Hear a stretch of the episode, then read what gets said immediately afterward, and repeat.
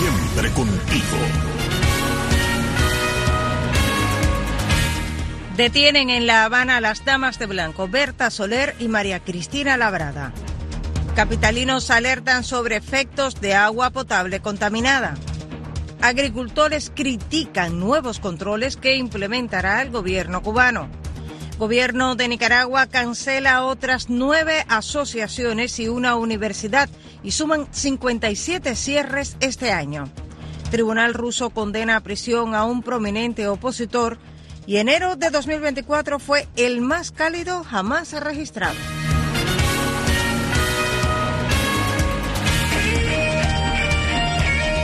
Radio Martí Noticias. Tres con un minuto, muy buenas tardes, bienvenidos a la información. Iniciamos el noticiero de Martí Noticias, como siempre, con informaciones de Cuba y del resto del mundo. Hoy es martes 27 de febrero del año 2024.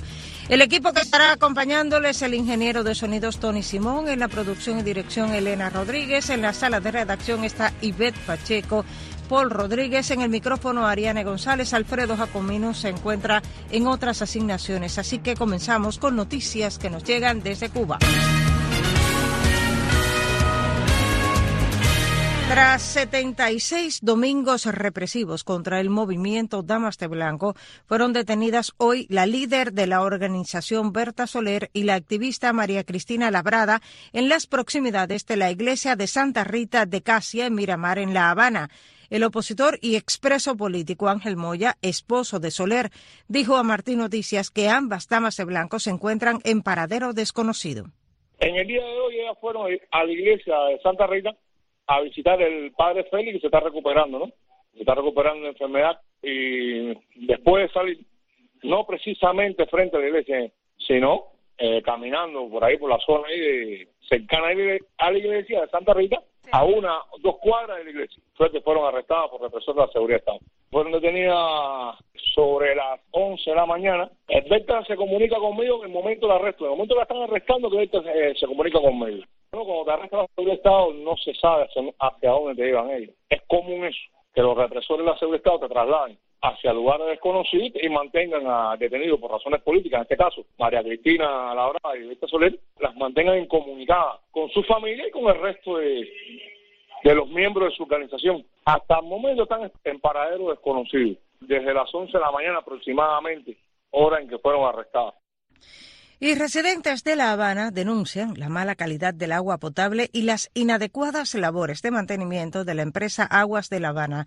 Los detalles en este reportaje de Ivette Pacheco. Los reclamos a la empresa estatal Aguas de La Habana por parte de residentes en la capital cubana son diversos, aunque la entidad asegura en sus redes sociales que se intensifican las labores de mantenimiento o tareas de saneamiento. Heise García, residente en la calle Leonor, esquina Carvajal, municipio Cerro, explicó a Martín Noticias que quienes viven en la zona detectaron en días recientes un exceso de cloro en el agua que entraba por la tubería. Todos estamos con catarro, Tú abrías la pila de la casa, tú tenías que estar, salir para la calle porque el cloro te asfixiaba. Todos los vecinos tienen ropa decolorada completamente. Que la sacamos y se la enseñamos a ellos. Mira, esto es un problema de cloro excesivo que era la ropa. Mi, nieto cuando se ponía el agua en la boca para lavarse los dientes, abuela me quema. Hacía como seis meses ya eso había ocurrido, ya habían venido, habían bajado el cloro. Según García, Aguas de la Habana acusa a los vecinos de haber hecho una instalación ilegal y es por eso que les llega el agua clorada, algo que asegura desconocen. Si hay una cometida, te digo, que hizo hace muchos años, que nadie, nadie la conoce. Todo es meter miedo, el miedo de que no, te quitamos el agua. Vecinos del edificio número 112 de 24 apartamentos, ubicado en la calle Villegas en La Habana Vieja, se han dirigido a la empresa estatal en varias ocasiones, afirmaron a Martín Noticias, ya que tras labores de reparación en las tuberías realizadas en el año 2000, la entrada de agua del edificio fue ubicada a más altura que la de otros edificios aledaños, sumándose a esto que el inmueble número 112 queda en la parte más alta de la cuadra. Nos explicó uno de los residentes que se identificó como Víctor. Pusieron la red nueva completa. Yo estaba trabajando en ese momento. Cuando logré llegar ese día caminando, que lo paso por frente al hueco, veo los estudios. Uy, ¿por qué esto lo pusieron tan alto? Caballero, pero no había nadie en el edificio, nosotros aquí afuera que dijera, pero ¿por qué la mía por encima de las demás? entonces cuando yo cojo, pusimos el ladrón y llevamos por la mitad de la cinterna. Pero hacía más de 12 días que esa tubería estaba seca. Intentamos contactar con la oficina de aguas de La Habana en La Habana Vieja, pero no respondieron nuestra llamada. Según Víctor, solo entra agua a la cisterna del edificio cuando el personal de aguas de La Habana abre lo suficiente, unos registros ubicados en Prado. Pero sí sé que es agua de La Habana porque son los con los que hemos hablado de este tema y entonces ya le digan que no, no, no, eso siempre se abre igual, no, compañeros, si siempre se abre igual, o siempre tuviéramos o nunca tuviéramos. La altura de la tubería nos es una cosa que depende de quien le dé la vuelta a la llave, imagínese usted. Ivette Pacheco, Martín Noticias. Más informaciones que nos llegan desde la isla. Agricultores cubanos reaccionan a los nuevos controles que implementará el gobierno. Tomás Cardoso preparó la siguiente nota. A partir del primero de marzo, el Ministerio de la Agricultura en Cuba comenzará la implementación en todo el país de un registro de tenencias de tierras en usufructo y de ganado mayor. Sobre el tema, campesinos independientes consideran que este censo incrementará el control del monopolio estatal sobre las producciones agrícolas. Desde Pinar del Río, el líder de la Liga de Campesinos Independientes de Cuba, Esteban Ajete Abascal, señaló. Este control estatal con respecto a las tierras y del ganado vacuno traen consigo el acoso y la represión en contra del campesinado cubano. Debido a que el campesino no es dueño de sus tierras, no se siente motivado e incentivado. El usufructuario Daniel Alfaro Frías en San Antonio de los Baños, en Artemisa, asegura que es otra forma de acoso contra los productores independientes. Lo están haciendo es cada día poniendo más trabas y apretando más al campesinado, que es el único que está produciendo algo, porque las empresas estatales no están produciendo nada. En Bayamo, el agricultor Emiliano González destaca que sigue el centralismo estatal limitando a los campesinos independientes. En el año 59 Cuba era uno de los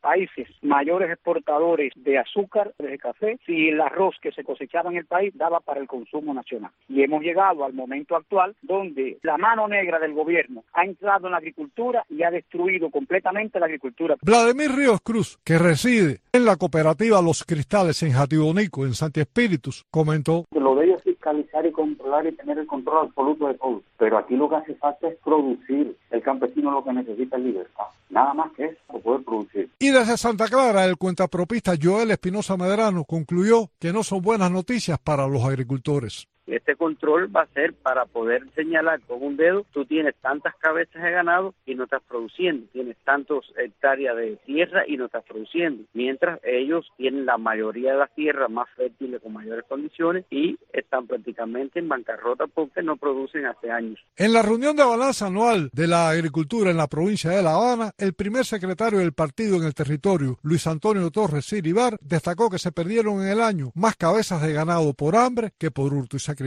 y además les recomendó a los productores que desarrollen su banco de semillas de estiércol y humus de lombriz porque los barcos con insumos no van a llegar. Tomás Cardoso, Martín Noticias. Raúl Castro se reunió el lunes en La Habana con el secretario del Consejo de Seguridad de la Federación de Rusia, el general Nikolai Patrushev, un importante aliado del presidente Vladimir Putin. El Consejo tiene un comunicado que se discutieron cuestiones de la cooperación rusa, espíritu de asociación estratégica entre los dos países.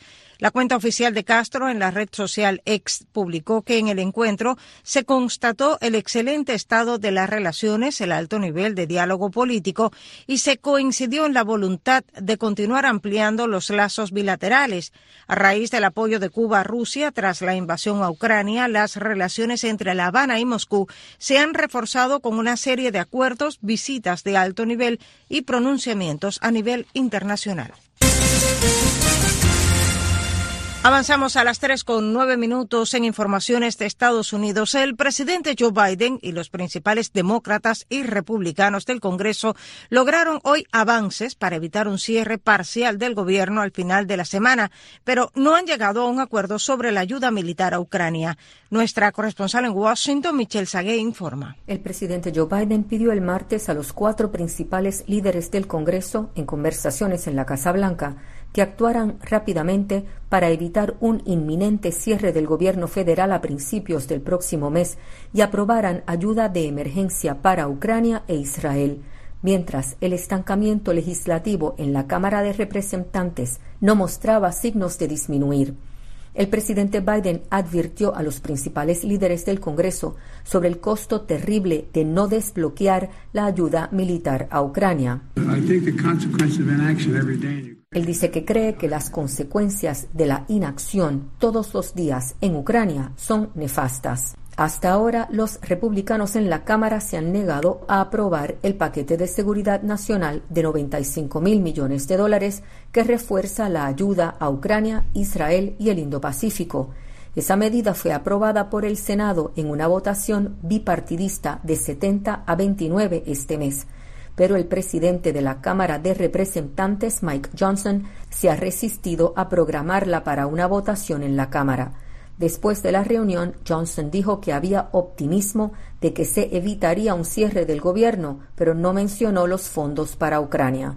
Desde Washington para Martín Noticias les habló Michelle Sagué. Y Estados Unidos continúa el proceso de elecciones primarias para la nominación de los candidatos presidenciales que se enfrentarán en noviembre próximo. Más detalles con Gustavo Cherkis. Las primarias en Michigan serán una gran muestra de los importantes peligros que enfrentan demócratas y republicanos en un estado que tiene una diversidad de votantes interesados en temas como guerra de Israel contra Hamas y la situación en Gaza. Donald Trump, a pesar de su indudable dominio de las contiendas republicanas este año se enfrenta a un bloque de votantes republicanos obstinadamente persistentes que favorecen a su única rival política restante, Nikki Haley, y que son, en el mejor de los casos, escépticos sobre las perspectivas del expresidente en una revancha contra Joe Biden. Mientras, el mandatario estadounidense se enfrenta quizás a su obstáculo electoral más potente hasta el momento, un movimiento enérgico de votantes desilusionados, molestos por su manejo de la guerra en Gaza y una relación con el primer ministro israelí Benjamin Netanyahu que, según los críticos, ha sido demasiado solidaria. Los votantes de Michigan están listos para emitir su voto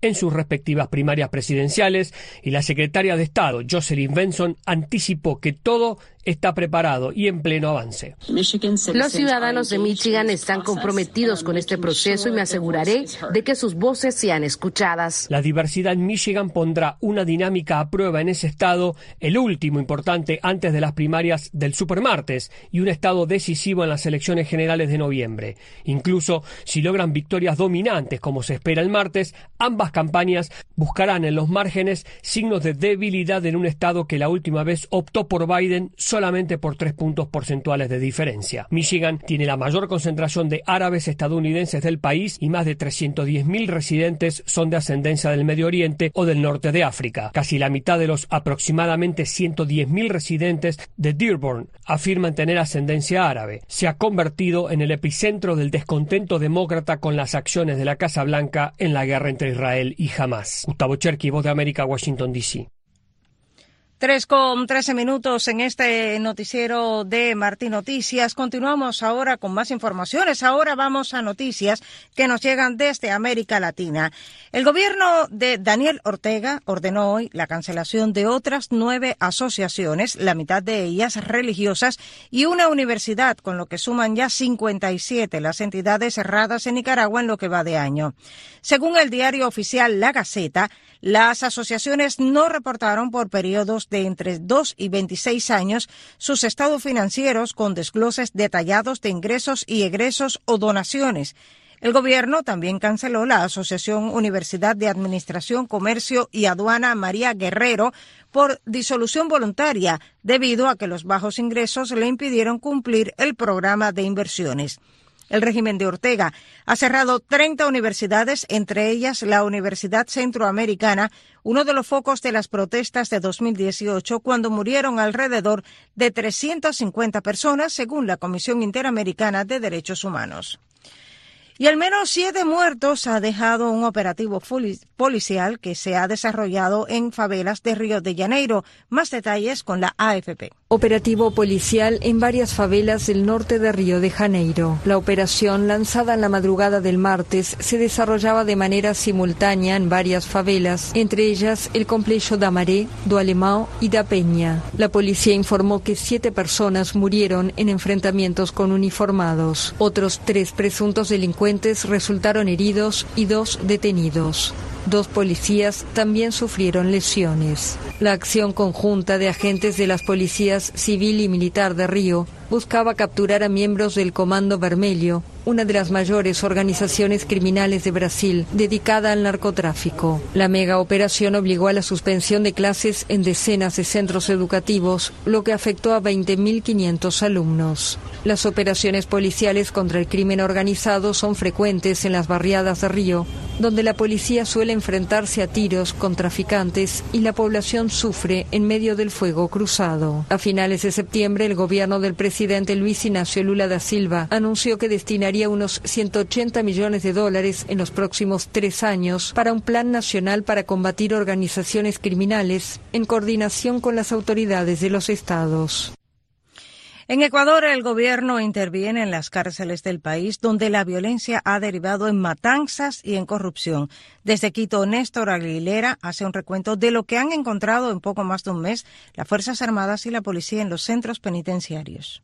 Puertas destrozadas, vidrios y paredes con orificios de bala, droga, armas blancas y de fuego, entre esas de grueso calibre, múltiples conexiones de Internet, basura por todos lados, incluso habitaciones para presos VIP o un jacuzzi. Los recientes hallazgos en la cárcel regional de Cotopaxi, Ecuador, evidencian una prolongada crisis penitenciaria que se siente con fuerza desde 2018.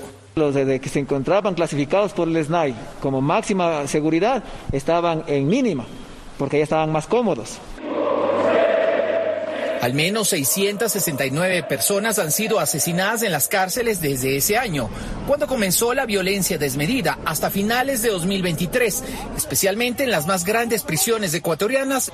Esos tiempos eran más de mayor incertidumbre porque no se sabía qué iba a pasar o qué persona podía venir a atacarte. La intervención en las prisiones apenas arrancó el pasado 11 de enero, según explicó el presidente Daniel Novoa durante la presentación de los diseños de dos megacárceles similares al modelo salvadoreño. Esto no va a funcionar si es que no hacemos unos de controles de exhaustivos dentro del personal del sistema penitenciario, sobre todo desde la lógica de investigación patrimonial y financiera. En medio de este contexto, la acción militar y policial también deja dudas. El Comité de Defensa de Derechos Humanos en Guayaquil ha denunciado en varias ocasiones excesos de los uniformados que se suman a los cuestionamientos de familiares de reos acerca de la posibilidad de pensar en una real rehabilitación en las 35 cárceles existentes. Néstor Aguilera, Voz de América, Quito. Y en Colombia, el gobierno y la guerrilla del ELN han anunciado ayer la continuidad de las negociaciones de paz. Escuchemos el reporte que tiene la agencia AFP. El gobierno de Colombia y la guerrilla del Ejército de Liberación Nacional acordaron retomar los diálogos de paz. Así lo anunciaron el lunes ambas partes por medio de un comunicado tras reunirse el fin de semana en La Habana. El pasado 20 de febrero la guerrilla del ELN cuestionó unos diálogos regionales en el departamento de Nariño al suroeste de Colombia, donde el gobernador local había anunciado conversaciones en esa zona para la primera semana de marzo. La dirigencia del ELN señaló entonces que ese diálogo local estaba fuera del proceso nacional. Para superar la crisis, los países garantes que acompañan las negociaciones pidieron a las partes reunirse en la capital cubana. A principios de febrero, las dos delegaciones habían concluido un acuerdo para prorrogar por seis meses el cese al fuego nacional, en vigor desde agosto pasado, en el que el ELN se había comprometido a suspender los secuestros. Las delegaciones han sostenido seis ciclos de diálogo desde noviembre en Venezuela, México y Cuba en medio de turbulencias. Los momentos de tensión han incluido paros armados en los que los rebeldes ordenan a miles de personas a confinarse, el secuestro que hizo el ELN del padre del futbolista de la selección colombiana Luis Díaz, liberado diez días después, así como enfrentamientos con otros grupos armados. El gobierno de Gustavo Petro apuesta por una salida negociada al conflicto armado interno, luego del histórico acuerdo de paz que en 2016 desarmó al grueso de las Fuerzas Armadas Revolucionarias de Colombia, FARC. Y un fiscal argentino pidió el lunes aumentar de 6 a 12 años de prisión la condena que un tribunal le impuso a la expresidenta Cristina Fernández en 2022 por corrupción. En la primera audiencia ante una corte de apelaciones, el fiscal Mario Villar dijo que la condena es ínfima para la gravedad de los hechos. Fernández fue condenada por administración fraudulenta de unos mil millones de dólares al adjudicar de forma irregular durante sus dos gobiernos al menos 51 obras públicas a un empresario allegado. La Corte absolvió a la dirigente peronista de un delito de asociación ilícita por el que la Fiscalía solicitaba 12 años de cárcel. El tribunal puede confirmar, reducir, aumentar o desestimar la condena contra la expresidenta pero la última palabra la tendrá la Corte Suprema.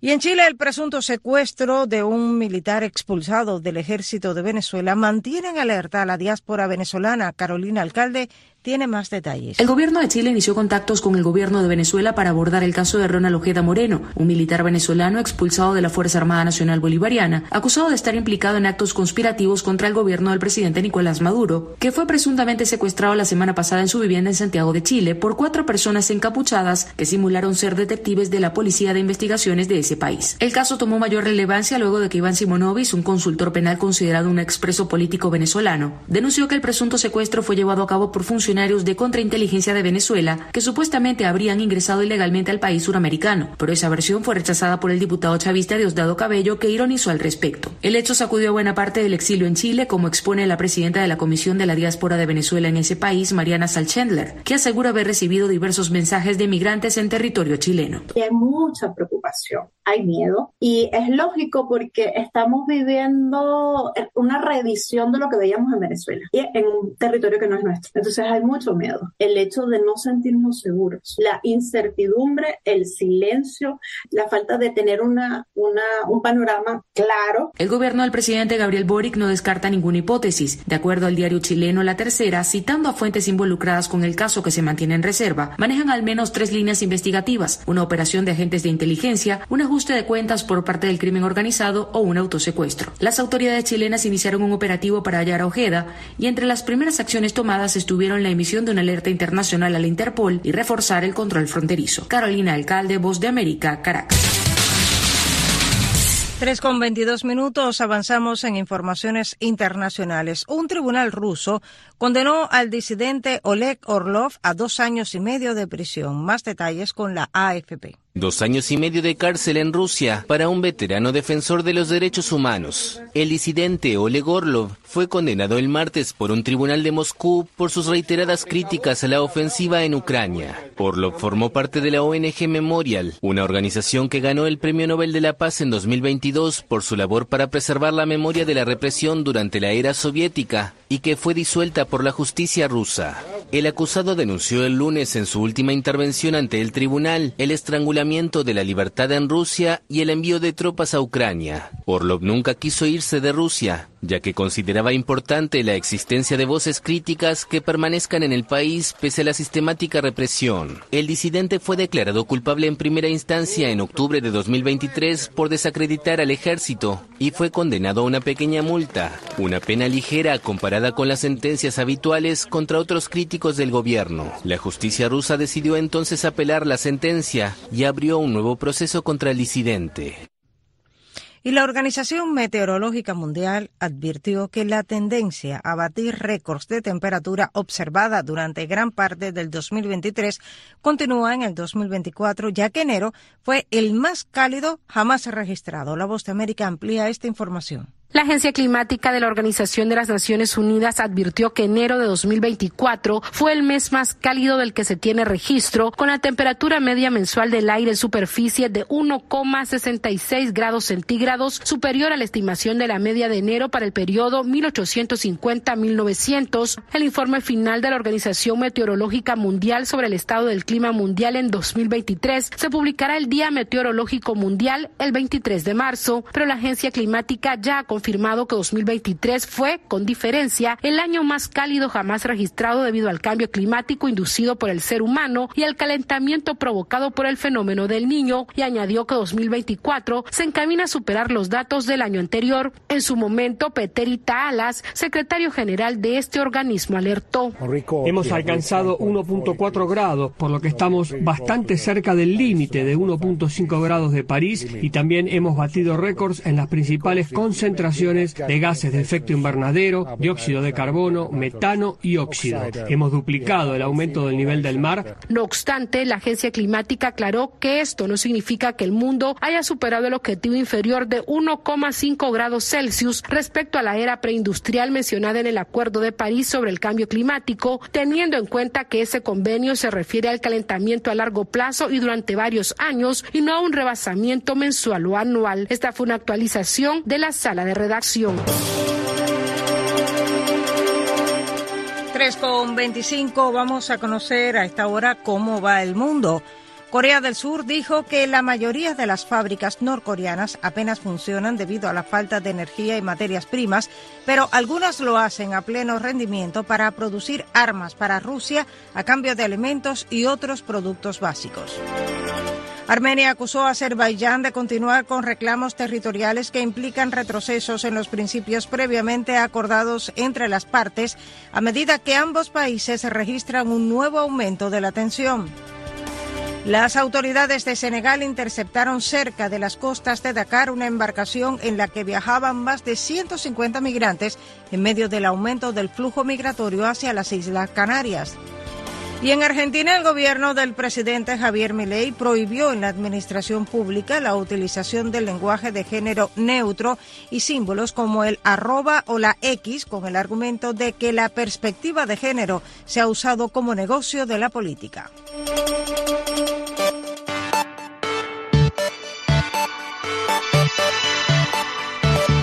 A esta hora vamos a hablar de ciencia, pues la empresa automovilística Toyota y universidades estadounidenses lideran el avance del aprendizaje de la inteligencia artificial para habilidades robóticas que simulan las tareas de los humanos. Danilo Fuentes Cortés tiene más detalles. La empresa automovilística Toyota, el MIT y la Escuela de Ingeniería de Columbia han mostrado resultados impresionantes de un nuevo enfoque de aprendizaje de inteligencia artificial que acelera enormemente la velocidad con la que los robots pueden adquirir nuevas habilidades. Estamos viviendo el amanecer de la era de la robótica de propósito general. Decenas de empresas han decidido que es hora de invertir en grande en robots humanoides que puedan navegar de manera autónoma por los espacios de trabajo existentes y comenzar a asumir tareas de los trabajadores humanos. Para que estas capacidades se expandan hasta el punto en que los robots puedan entrar en cualquier sitio de trabajo y comenzar a asumir una variedad de tareas, necesitan una forma de mejorar rápidamente sus habilidades basándose en instrucciones o demostraciones humanas. Y es ahí donde Toyota afirma haber logrado un gran avance con un nuevo enfoque de aprendizaje basado en la política de difusión, que según dicen, abre la puerta al concepto de modelos de comportamiento en gran escala. El nuevo sistema de aprendizaje está dominando una serie de tareas complejas de dos manos que involucran herramientas. Agarres suaves con retroalimentación dan a la inteligencia artificial un sentido críticamente importante del tacto físico. Una vez que un operador humano ha mostrado a los robots cómo hacer una tarea varias veces bajo condiciones ligeramente diferentes, la inteligencia artificial del robot construye su propio modelo interno de cómo se ve el éxito y el fracaso y luego ejecuta miles de simulaciones basadas en sus modelos internos de la tarea para perfeccionar un conjunto de técnicas y hacer mejor el trabajo. Cada día la marcha inexorable de la humanidad hacia la singularidad tecnológica parece acelerarse. Cada paso como este representa un logro asombroso y sin embargo cada uno nos catapulta más hacia un futuro que parece casi imposible de predecir. Para Martín Noticias, Danilo Fuentes Cortés. En nuestra nota de cierre vamos a conocer un sueño que se ha hecho realidad. Así fue la sensación de cientos de estudiantes de la Facultad de Medicina Albert Einstein en Nueva York al recibir un millonario regalo. Héctor Contreras nos dice cuál fue. La inteligencia artificial es uno de los temas en los que Estados Unidos busca consolidar su liderazgo en la industria de chips y semiconductores, especialmente en los necesarios para el desarrollo de la inteligencia artificial por motivos de seguridad y frente a la competencia con China. Es por eso que la secretaria de Comercio de Estados Unidos, Gina Raimondo, expresó su confianza en que el país pueda albergar porque estamos toda la escuchando la inteligencia artificial, algo tan actual en nuestros tiempos, pero ¿cuál será ese sueño hecho realidad? Entre lágrimas, gritos de alegría y una emoción incontenible, los estudiantes de la Escuela de Medicina Albert Einstein de Nueva York agradecieron a Ruth Gottesman, una ex profesora y viuda de un inversor de Wall Street, el obsequio de mil millones de dólares que les permitirá estudiar gratis a partir de ahora. El anuncio les llegó de esta forma. Empezando en agosto de este año, la Escuela de Medicina Albert Einstein será gratuita. Ruth Gottesman, de 93 años, ha estado afiliada a la universidad durante 55